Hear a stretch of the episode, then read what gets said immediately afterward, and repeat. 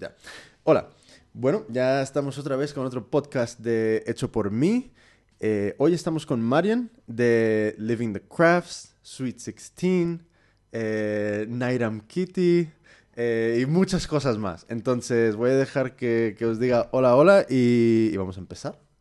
Hola, ¿qué tal? Pues a ver, em, yo he estado un poco viendo mm, tu web y, y to- todas las cosas que haces y, y me ha parecido muy, pues muy guay que, de- que, que estés, es como que estás purulando mucho por internet y, y por ferias y, y realmente haces un volumen de trabajo que es increíble.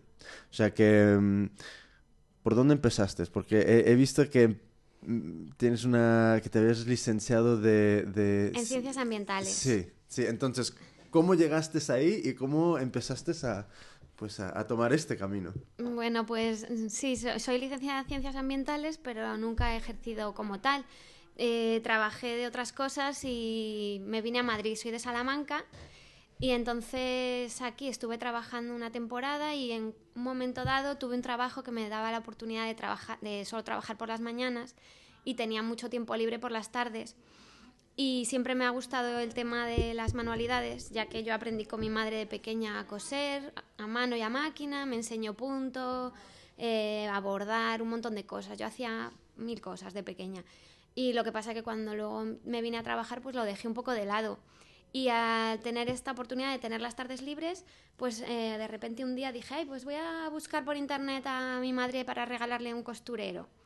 Y encontré un blog de costura, lo vi y mm, de ese me fui a otros más y me volví loca con internet y con este tema. Y entonces empecé a investigar más y me empezó a entrar otra vez el gusanillo por hacer cosas y como tenía tiempo pues pude, pude hacerlo. Y poco a poco me apunté aquí en Madrid, por ejemplo, a clases de patchwork, me, apunté a corte y confección y aparte yo lo que sabía de lo que aprendí con mi madre. Entonces eso fue el inicio de todo. Y entonces, ¿tus estudios dónde eh, fueron en, En Salamanca. En general, no, no, ya, Ah. ya el tema de, de- de- costura y todo esto, ¿fue aquí en Madrid? Y, En o- Madrid, o, en- sí. entre ambos sitios? En Madrid, en Madrid. Vale, ¿y fuiste a una, una escuela en particular o Sí. a dónde fuiste? Vélez Per. Vélez Pe- ¿Y qué tal? Bien, ¿Bien? bien. Hombre, te enseñan la costura tradicional, Ujú. pero bastante bien. ¿Y cuánto tiempo estuviste ahí? Como un año, más Vale. o menos. Vale, entonces, em, ¿cómo es que llegaste a, a, a Living the Crafts? ¿Cómo, que, porque vi una, vi en, en- creo que fue en, en tu, tu bio, algo así, que estuviste en, en, un, en un vivero, en, el vivero de Vallecas. Sí. Entonces, ¿cómo es que llegaste a Living the Vale. Crafts y, y al vivero? vale, pues bueno, yo empecé con todo esto como hobby. Lo compaginaba con mi trabajo y fue como hobby.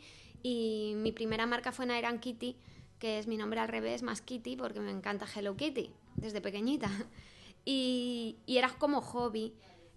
Estuve como cuatro años en plan hobby, creé un blog de Nairan Kitty, empecé con los vídeos, etcétera.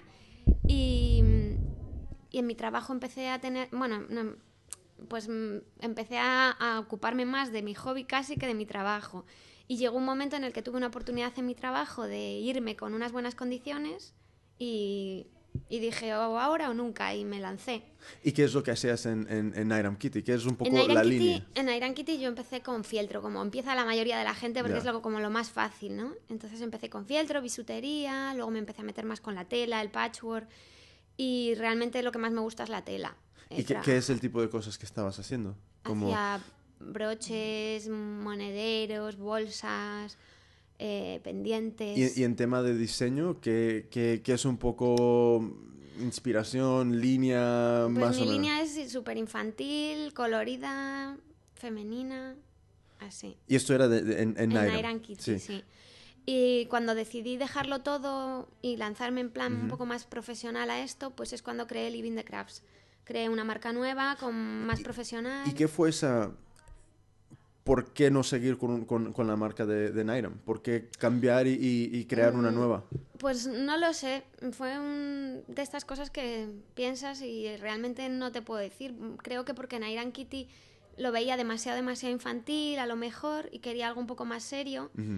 Me gusta mucho el inglés, entonces por eso elegí las palabras en inglés en vez de en español y, y para darle otro, otro aire más enfocado, un poco más en serio. ¿Empezaste, eh, pues tenías ventas en Iram Kitty? O... Sí, sí, sí, yo ya tenía ventas, incluso tenía alguna tiendecita. Ah, qué guay. Pero claro, todo en plan más a baja escala y iba a alguna feria también con Iram Kitty. ¿Y Nairam en, en, qué año más o menos? En el 2006, por 2006, ahí. 2006, vale. Sí, 2006-2007 empecé. Vale, vale. Y, y, luego das el salto a Living the Crafts. A Living the Crafts. Y en Living the Crafts ya me lancé a tope, invertí mucho dinero y de promoción, de, de, líneas, hice colecciones de verano, de invierno. Me moví más, intenté hacerlo todo un poco más. ¿Y cómo es que llegaste al vivero? El vivero lo conocí a través de otra chica. Bueno, primero, ¿un vivero qué es? Un vivero, es, un vivero, es un vivero empresarial para jóvenes em, eh, emprendedores. Hay varios en Madrid y creo que en toda España. Uh que están gestionados por los ayuntamientos, creo, y son zonas, eh, espacios en los que se ceden despachos a jóvenes emprendedores para desarrollar su proyecto durante sus dos o tres primeros años de, inicio. Ellos te ayudan a hacer el proyecto de, empresa. Y luego si cumples una serie de requisitos, pues puedes optar a ese despacho. la ventaja, pues que el alquiler no es muy caro y te entra pues todo, la luz, el agua, las zonas comunes, un poco la ayuda, te gestionan un poco tus, tus cuentas hmm. cada trimestre, más o menos te gestionan. Y es como un empujón. Eso está guay. y está bastante bien. ¿Y, qué es lo que hacías ahí en el, en el, vivero? En el vivero empecé con Living the Crafts. Entonces yo ahí me establecí y gestionaba todo. Tenía una becaria conmigo y que me ayudaba y allí pues empecé a crear mis líneas, a, a coger nuevas tiendas, todo esto. Entonces, ¿tenías el, el taller de confección ahí? O... Sí. Vale. ¿Y, ¿Y, qué tal...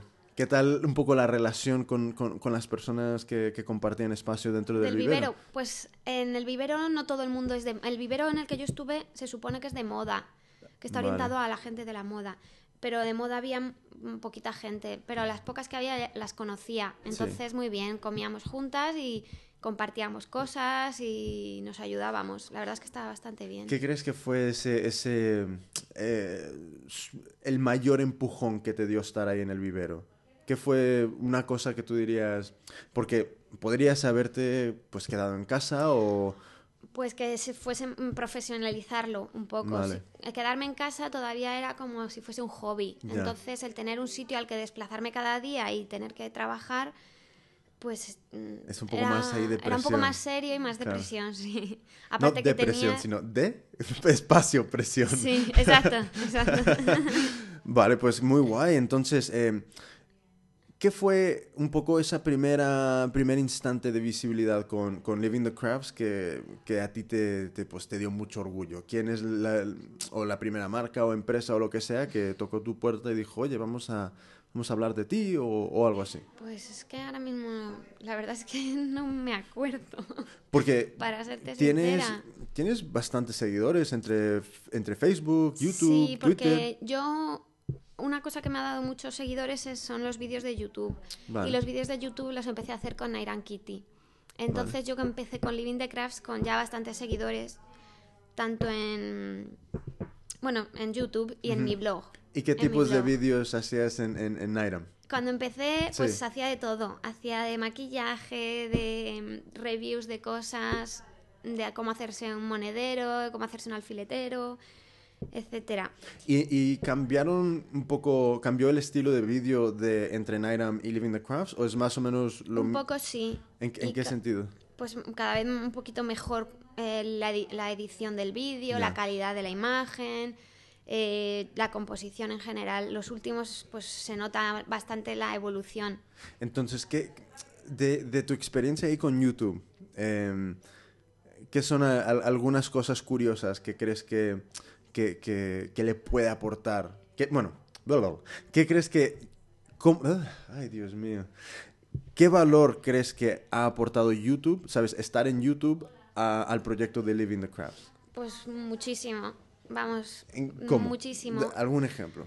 Pues eh, los vídeos de YouTube aparte de que es gente que está, los ve porque es gente que está interesada en el tema de la costura, pues eso mm, hace que vayan a mi web, vean lo que yo hago y me ha traído clientas, alumnas, seguidores, mm, de todo. Mucho cariño, mucho apoyo, mucho ánimo, porque la gente te sigue, te anima, te pregunta. Y con el tema de, de, que la gente dé el salto, ¿sabes? Ven un vídeo tuyo y dicen, pues vamos a, conocer más de, Marian y de sus proyectos y tal.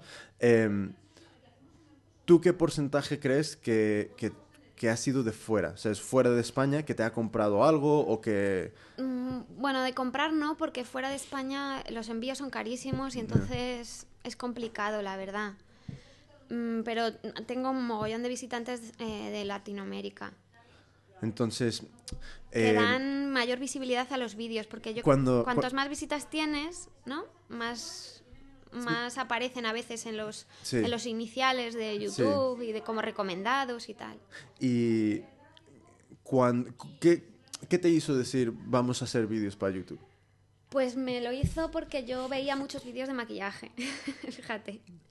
Y entonces dije, pues yo quiero enseñar lo que yo sé, pero de costura. Y fue por ahí como empecé. ¿Y nunca tuviste este, esto que le pasa a mucha gente, que es la vergüenza de empezar? Claro, la y la tengo todavía. O sea que, claro, lo que pasa es que yo grabo sola normalmente. Sí.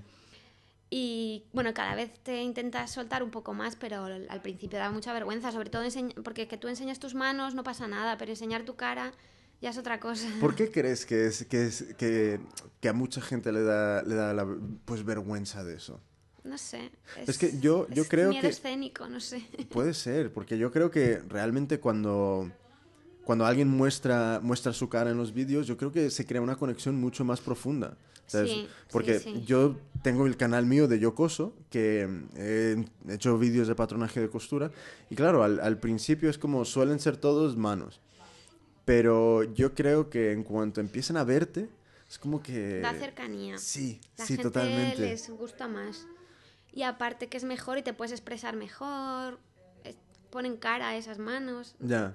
¿Y qué es un poco tu, tu, ritmo de producción para YouTube? Porque es, es, un tema que puede ser muy difícil de mantener, ¿no? Es muy complicado. Ya. Yo intentaba hacerlos frecuentemente, pero desde que he abierto la tienda, pues me cuesta muchísimo. Ya. Porque tú sabrás perfectamente que se necesita tiempo, preparación, luego la edición, Sí, es, lleva horas. Para hacer un vídeo de... De 15 minutos lleva horas. Sí, como mínimo, entre empezar hasta que está en YouTube, en vivo, pueden ser unas 4, 5, 6 horas. Hmm, perfectamente. Tranquilamente. Si lo haces del tirón. Lo que pasa es que yo, pues a lo mejor grabo un día, edito otro, pero que, que lleva mucho tiempo. Pues te digo, del taller que yo he dado de YouTube, yo creo que una de las cosas más importantes es eso, ¿sabes? Hacer un calendario y, y sobre todo yo creo que cuando, eh, cuando dices, vale, imagínate, eh, un, un, sábado o un domingo al mes voy a grabar...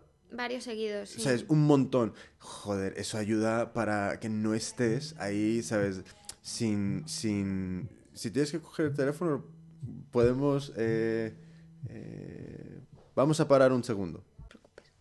Vale, ya estamos de vuelta. Eh, bueno, como estamos en, en, Sweet 16 grabando este podcast, hay clientes, como, como debe de ser, y están llamando y, no pasa nada. Vamos a parar y, reanudar. Entonces, eh, con el calendario de producción, pues es una ayuda bestial, porque ya es como, ya tienes material y puedes ir lanzándolo, hmm. pero, pero claro, es, es, tiempo, es todo tiempo. Ahora mismo el tiempo es lo que me falta. Entonces, la verdad es que me gustaría poder grabar mucho más, pero me cuesta sacar momentos de tranquilidad para ponerme a grabar. Entonces, ahora volviendo a, a, Living the Crafts, sí. Em, empezaste a, ir a, muchas ferias, ¿no? De, sí. Y a exponer la marca y el producto. Sí. Con, con, Living the Crafts he ido, por ejemplo, al Nómada Market, he ido a Daisy Market, he ido al SIM He ido a bastantes. ¿Y qué, qué es tu experiencia con, con, Pues que es un buen método para darte a conocer. Es muy cansado y, y, hay que tener muchas ganas porque son muchas horas, es mucho esfuerzo. Si vas fuera de, de, la ciudad donde vives, pues más todavía. Pero que así la gente te conoce. Hmm. Es una manera muy buena. ¿Y qué tal el tema de la venta? ¿Se, se nota eh, Pues- estar ahí un aumento de venta o, Pues o es más de visibilidad? mm, las dos cosas. Mm, Lo que sí, con la crisis se ha notado la, la baja en la venta. O sea, antes de la crisis se vendía mucho más. Yo las primeras eh, ferias que hice vendía más que los últimos que hice. Y de todas maneras, eh, ahora mismo ya no hago ferias. Más que nada porque no tengo tiempo, si no, a lo mejor seguía haciéndolas, pero es una manera de que te conozcan, te cogen muchas tarjetas, incluso te pueden contactar tiendas, Sí. que eso sí que es un buen contacto porque entonces ya es a largo plazo. Y particulares, pues se llevan muchas tarjetas y de alguno de ellos saldrá algo. Claro. Entonces, ¿cómo- porque has estado en el SIM y el SIM es eh, el, el- esta- El SIM- el- el salón de... Internacional de la Moda Sí. de Madrid, sí. ¿Y qué es tu experiencia de estar ahí? ¿Sabes qué? ¿Cómo notas un poco tu marca rodeado de, ¿sabes? de todas las otras marcas hiperindustriales? Pues yo estuve en el Ego, que es un pasillo que hay dentro del SIN, que es para jóvenes diseñadores. Y claro, como que a nosotros, a nuestro pasillo nos hacían menos caso, sinceramente. La gente va muy, muy a tiro fijo y entonces les cuesta confiar en nuevas marcas. Ya. Pero oye, no estuvo mal del todo, ¿eh? Lo que pasa que yo ahora mismo ya, pues como he abierto la tienda, no me voy a enfocar hacia ese lado. Ujú. Pero, pero no está mal, ¿eh? Para empezar está bien. Y si tú eres constante y vas a varios seguidos, la gente ya te empieza a conocer y, y sí que puede salir algo de ahí bueno. ¿Y cómo fue el proceso un poco de, de llegar hasta, hasta, hasta el SIM? Eh, ¿te, te lo ofrecieron? ¿Lo, lo... Lo tienes que solicitar tú, es una solicitud Ujú. y lo solicité directamente ya para el Ego porque los stands son más baratos. Ya. Claro, los otros son muy caros para empezar. Y lo solicitas y si cumple los requisitos y a ellos les parece bien, pues Pues adelante. guay. Entonces, em, ¿cómo, ¿cómo sigue Living the Crafts ya que tienes ahora este proyecto de Sweet 16? Pues Living the Crafts está complicado. Eh, al abrir la tienda, estoy dedicando todas mis fuerzas aquí, estoy con talleres al 100%, con búsqueda de proveedores, porque ahora vendemos mucho material para hacer cosas. Y entonces Living the Crafts se ha quedado un poco en segundo plano, lo cual me Sí. da mucha pena porque he invertido estos años en sacarlo adelante, pero también me doy cuenta de que la vida me va reconduciendo a lo mejor hacia, hacia zonas o caminos que, que me van a interesar más y me gustan más, además.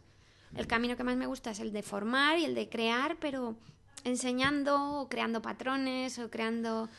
Es que me, me encanta lo que, lo que acabas de decir, del, ¿sabes? la vida te va un poco conduciendo y porque es como se, se ve un montón que hay, hay, hay muchas personas y marcas que es como mm, no acaban de arrancar y ahí siguen y ahí siguen. Claro, y ahí yo no me siguen. quiero cecar en Living the Crafts como complemento y ropa porque eh, ahora mismo el tema de la venta está difícil y, y aparte que es, es bastante más lo que inviertes en eso, tanto económicamente como de esfuerzo, para el- la recompensa que luego tienes. ¿Tú qué crees que ha ¿Sabes? sido el, el- el mayor obstáculo que, que te has encontrado en, desde que empezaste hasta poder decir, tengo llaves de un local y lo he abierto? Aparte del dinero. Bueno, el dinero es bastante importante. Pues no sé, primero porque la gente te, te conozca, que te hagas un hueco en el, en el espacio de la... Por ejemplo, yo con Living the Crafts, mm, para hacerte un hueco en el mundo de la moda es dificilísimo, pero dificilísimo. Y menos sin dinero. Entonces es complicado. Eh, pero bueno, hay que luchar por tu sueño, sea el cual sea.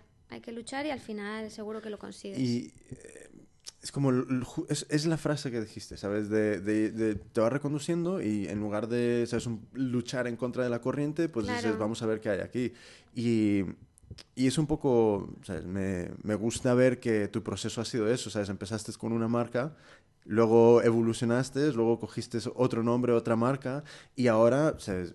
Joder, esto es una suma de todos esos pasos previos y, la verdad es que es un proyecto que, que está muy chulo.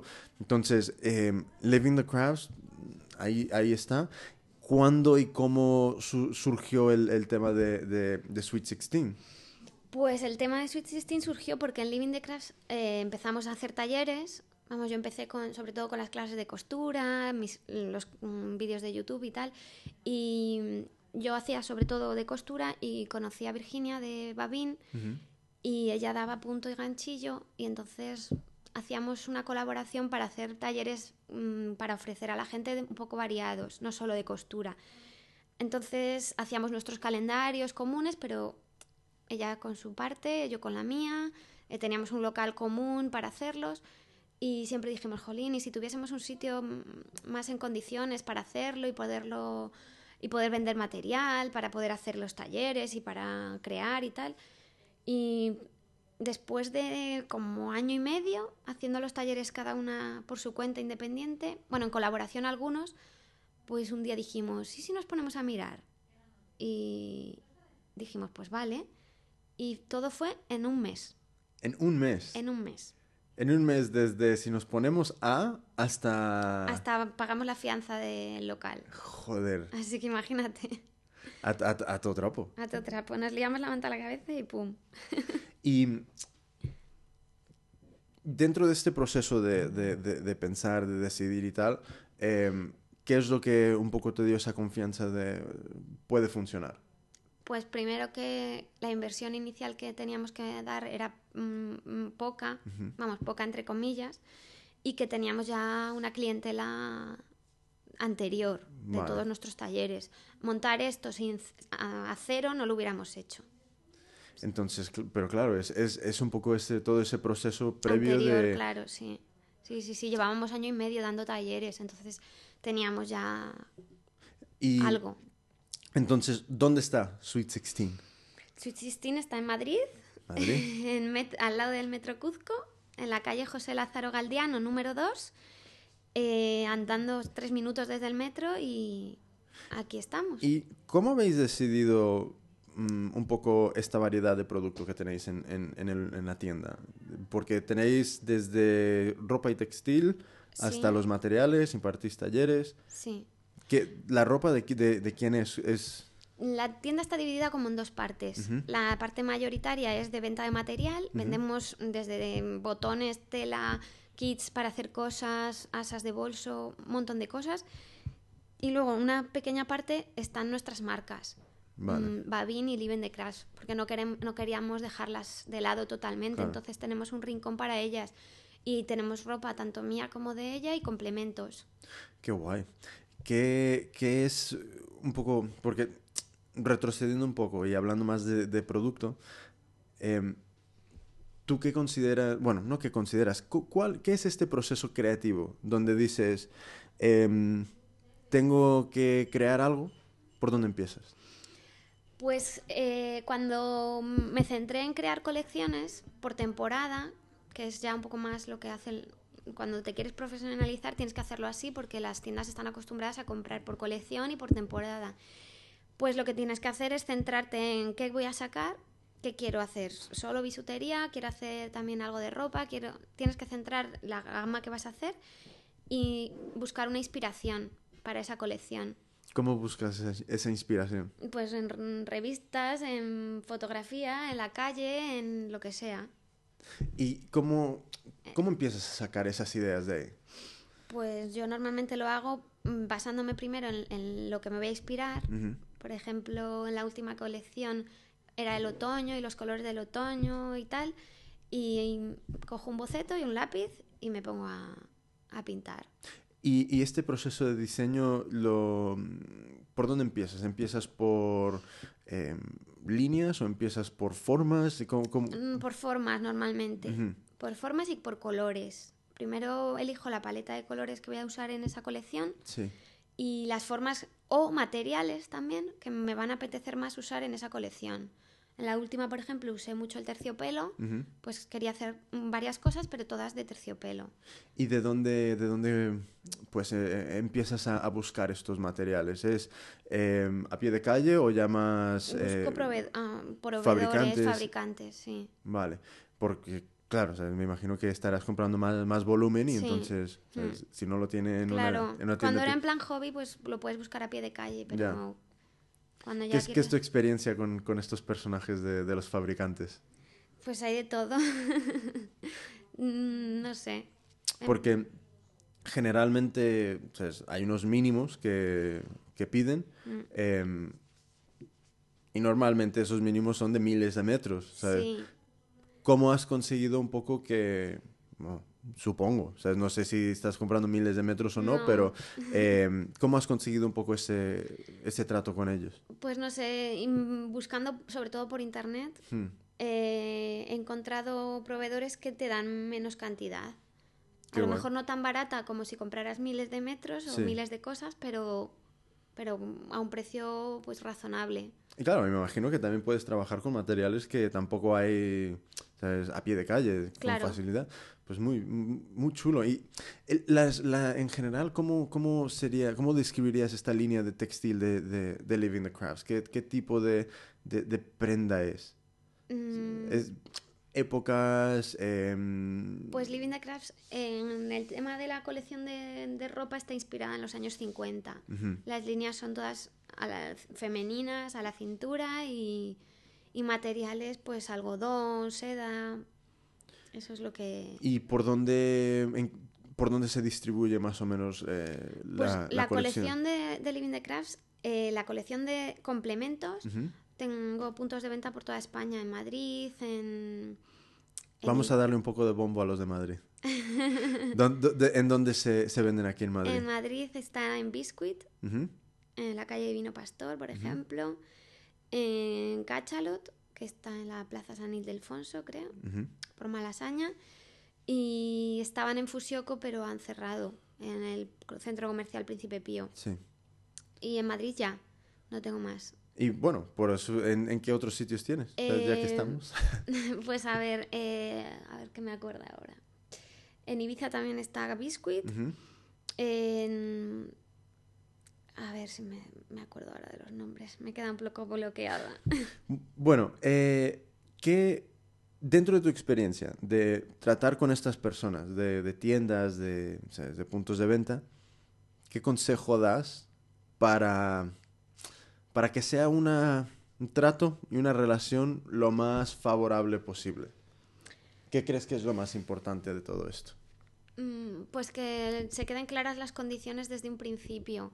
Hay dos maneras de trabajar, como, como sabes, pues tienes que dejar clara cuando empiezas a, a trabajar con una tienda las condiciones, las formas de pago, em, los envíos. Yo la verdad es que con casi todas mi, mi conexión es vía email, entonces tampoco te creas que tengo una, un contacto directo, es casi siempre vía email. Vale. Vale, entonces em, me imagino que, que, claro, tú les envías las cosas o ¿cómo, cómo es que es este proceso donde una tienda fuera de Madrid quiere vender tus cosas? ¿Qué es el, el proceso de que las puedan ver, las puedan tocar Las- y tal? Las ven a través de un catálogo que les mandamos nosotras eh, por email, en PDF, y también las pueden ver a través de nuestra web online. Entonces no, no hay un, ¿sabes? No, no lo ven de forma física. Física no. Eh, Ah, pues entonces, joder, o sea, es- entonces sí es muy posible que, que mucha gente, pues con, con un poco de, de investigación y Sí. tal, y según el producto. Sí, o lo sea, único a lo mejor, como no lo ven, los primeros pedidos que te van a hacer, pues el primero va a ser pequeño, Ya. porque quieren ver cómo es- son tus acabados, cómo son tus productos, y si les gusta, pues te harán un segundo pedido o más, más grandes. Qué guay. Y mm, ahora con, con Sweet 16, em, ¿qué es un poco l- los siguientes pasos que queréis tomar? Pues con Swiss 16 llevamos muy poquito, entonces todavía estamos aquí afianzándonos y queremos pues eh, crecer y cada vez hacer más oferta de talleres, más oferta de material chulo que no haya que haya menos posibilidad de encontrar en otros sitios, traerlos de fuera y en un futuro pues mudarnos a un local más grande. Más grande. Qué guay. Em, dentro de, de- de todo lo que, lo que estás haciendo ahora, ¿qué es, qué es, qué es el, el- un poco el proyecto, el producto que lo más reciente en lo que estás metida ahora mismo? Pues ahora mismo estamos muy metidas en hacer kits. Kits. Sí, A ver, estamos ¿cómo- haciendo cómo es el tema? patrones nuestros. De pues de hacer un bolso, de hacer un amigurumi, Sí. ni estamos creando patrones con que solo puedes comprar si quieres el patrón o el patrón y el kit para hacerlo. O ¿Y sea, el- todos los materiales. El kit incluye los materiales, Sí. eh, instrucciones. Sí, también. Vale, ¿y cómo, cómo se desarrollan estas? eh, todo es en... en- Las hacemos nosotras, las, las mm, modificamos pues en Word, Photoshop y luego las, las imprimimos. ¿Y qué, cuántos kits ah, sabes, tenéis desarrollados Tenemos hasta ahora ahora? mismo como seis o siete. ¿Seis o siete? ¿Y- Sí. ¿Y, y de qué son? Pues de todo, tenemos de hacer una flor de ganchillo, de hacer un babero, de hacer un monedero. Pues qué guay. ¿Y cómo, cómo está reaccionando el público al- Pues a los kits? Muy bien. ¿Bien? La gente les gusta, sí. ¿Son para llevar o, o para tomar aquí? Mm, No, son para llevar. Todo, todo. Sí, sí, sí. Entonces, si... Entonces, de los talleres que impartís, eh, ¿qué, qué tipo de talleres son? O sea, Pues tenemos talleres continuos de costura, de ganchillo y de punto. Esos son continuos, que tú puedes venir un día a la semana, todas las semanas durante el mes. Y continuo, los meses que quieras. Y luego, aparte, los sábados damos monográficos de, de cuatro horas intensivos de una cosa en concreto. Vale. Pues de iniciación a la costura, o de hacer muñecos de fieltro, de, o de ganchillo, de todo tipo. ¿Qué, qué, qué- qué haces para, para conseguir esta visibilidad para el proyecto y para atraer a nuevos clientes y, y para un poco para que el mundo sepa que, existís? Pues hacemos mucha publicidad en Facebook, en los blogs, en Twitter eh, y en, en la tienda pues lo anunciamos eh, a la gente que entra pues se lo, lo tenemos en la puerta afuera para que la gente que pase lo pueda ver.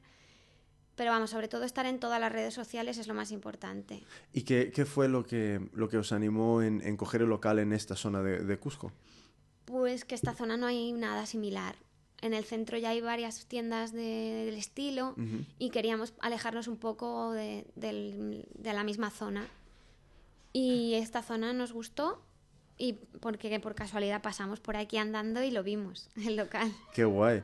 ¿Y qué fue un poco el, el- el mayor obstáculo de, de entrar aquí? De, de, de- de- aparte... ¿De conseguir lo- un local o de...? Sí, de, conseguir entrar a este local y, y, pues acondicionarlo y poner... ¿cómo, ¿En qué condiciones estaba?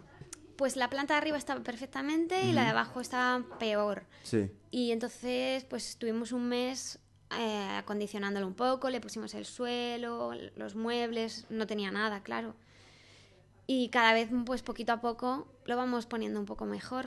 Pues qué guay. La, verdad es que mm, está muy chulo. Y, y me gusta ver que cada vez más hay, ¿sabes? Grupos de personas de dos, tres, cuatro que, ¿sabes? Que se están uniendo y, y creando este tipo de proyectos porque Sí. le dan color, ¿sabes? Dan color a un barrio, a, a- a, ¿sabes? Los comercios grises y... co- ¿Cómo reaccionan los, los vecinos a lo que hacéis? Pues mucha gente se queda fascinada, ¿eh? no sabe exactamente qué es, piensan que, es, que si es una mercería, que si es una tienda de ropa, que si es... no saben muy bien. Entran y preguntan y ya nosotras pues se lo contamos, pero la gente está un poco alucinada. ¿Y se quedan? Sí, ¿Sí? sí, sí, sí, mucha gente sí. Hay vecinas ya que se han apuntado a las clases o gente que hace punto por aquí y viene a comprarnos las lanas. No sé, mm, poco a poco o gente que viene para comprarle a sus sobrinos kits para hacer para sus para aprender a hacer una muñequita o para hacer un pastel. Y la verdad es que sí. Sí, sí. Pues qué guay. Y un poco qué es el, el- lo, lo que tienes que hacer hoy. ¿Qué es el, el- el resto del día? ¿Qué es lo que tienes que hacer? Pues hoy tenemos que. tengo que hacer un lazo para una falda que tengo que hacer. Eh, tenemos que subir unas cuantas cosas al Facebook. Y luego nos vamos a comer. Y luego por la tarde eh, yo tengo taller de costura toda la tarde ya. Y mm, los talleres, principalmente, ¿qué tipo de, de, de- de persona es la que, la, que la que asiste? Pues eh, la mayoría son mujeres. Chicos, alguna vez tenemos alguno, pero la mayoría son mujeres. Sí, ¿Algún unicornio por ahí suelto? Sí. Y la media de edad es entre 25 y 35, yo creo que es la mayoría. Sí. Pero también hay más jovencitas y más mayores. Pero no son ni muy jovencitas, muy jovencitas, ni muy mayores, muy mayores. Pues Está ahí como en un término medio. No sé, no sé tú, pero yo cuando estaba dando clases de, de- de costura y tal, me pareció muy curioso que la mayoría de la gente que venía era porque de, de niña, gener- sí, todo, todo tenía solo chicas, de niña, em, habían tenido algún contacto, sí, casi siempre, con algo textil. Y, y es como que ya de, de, pues de más mayores, es como de repente dicen, como que le encuentran el gustillo y se apuntan a clases y tal. No sé si a ti te pasa algo, algo similar, pero ¿sabes? me pareció curioso porque era una cosa donde eh, ¿sabes? varias personas decían, no, no, es que mi madre, mi abuela, mi alguien, ¿sabes? era... Sí, no, muchas de las alumnas que tenemos, mm, su madre cosía o incluso era modista, fíjate, varias tengo de esas, eh, o que su madre de pequeña hacía punto, incluso hay algunas que de pequeña aprendieron, pero luego lo dejaron. Sí. Y ahora vuelven a ello y dicen, pues que me encanta y me relaja y me apetece crear. Y están todas súper contentas, la verdad. ¿Qué, ¿Qué, qué, intentáis hacer para que el ambiente de la tienda sea un poco... que, que refleje vuestro, ¿sabes? vuestras personalidades y tal? Hombre, pues decorarlo con nuestros gustos, eso es lo primero. Y nosotras a la vez estamos todo el día creando y haciendo cosas para la tienda, para nosotras mismas, para darles ideas a las chicas. Estamos todo el día, todo el día, todo el día creando. Qué guay. ¿Y no paramos. estáis abiertos 5, 6, 7 días? Es de lunes a sábado. De lunes a sábado. Sí. ¿Y todo el día? Estamos de lunes a viernes de 10 a 2 Uh -huh. y de 5 a 8 y los sábados por la mañana. Pues está guay porque realmente es como unes todo, o sea, es taller, tienda, eh, la verdad es que ha quedado muy chulo. Mm. Eh, y además, yo vivo cerca, estoy por metro estrecho, o sea que Ah, sí. me puedo ven- venir andando, literalmente. Eh, ahora, ¿qué es, qué es un poco los, los- lo- lo- las próximas cosas grandes que igualmente tienes ahí eh, o en reserva o, o algo que realmente quieras, o- a, a- algo que quieras llegar después de, de el local más grande, sino que Mm, más distribución, más eh, otro tipo de producto.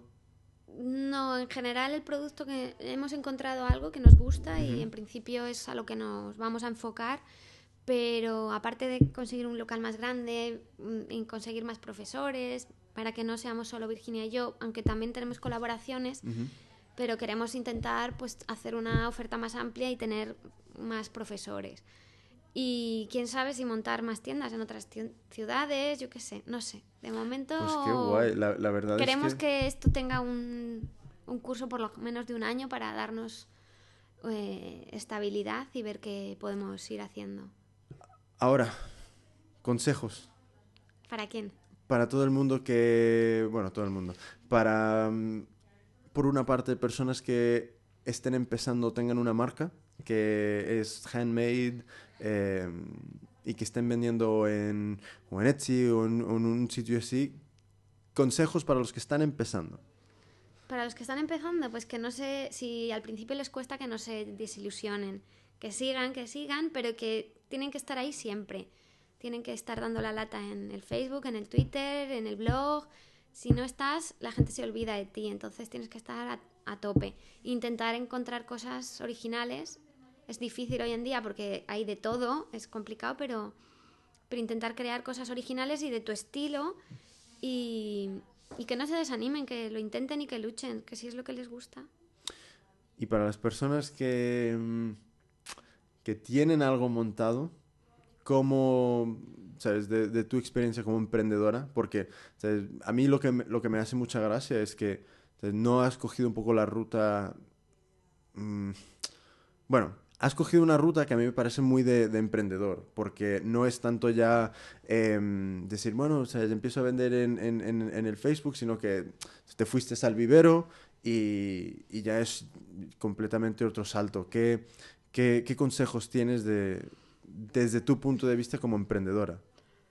Pues mm, quizá a mí lo que más me hizo tomarme todo esto más en serio es lo que te digo, que fue para que fuese más profesional y me lo tomase más como lo que era y no como un hobby, es intentar hacer algo, buscarte un local o un sitio compartido con otros ah, artesanos o otros eh, diseñadores para que entre vosotros os apoyéis, que ahora mismo creo que hay muchos locales de ese tipo, y mm, intentarlo desvincular de tu casa y de tus tareas domésticas.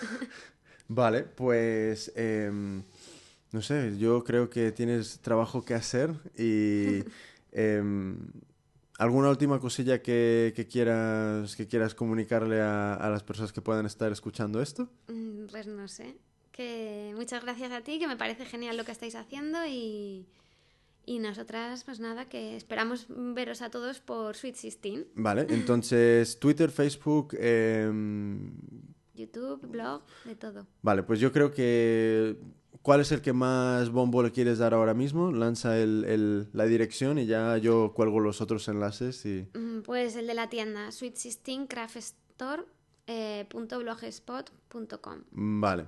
Entonces, pues nada, por hecho por mí, ¿sabes? Y, y, todo el mundo que pueda estar escuchando esto, te doy las gracias porque al final estamos aquí ocupando un poco de tiempo de, de tu día de, de, de cre crear.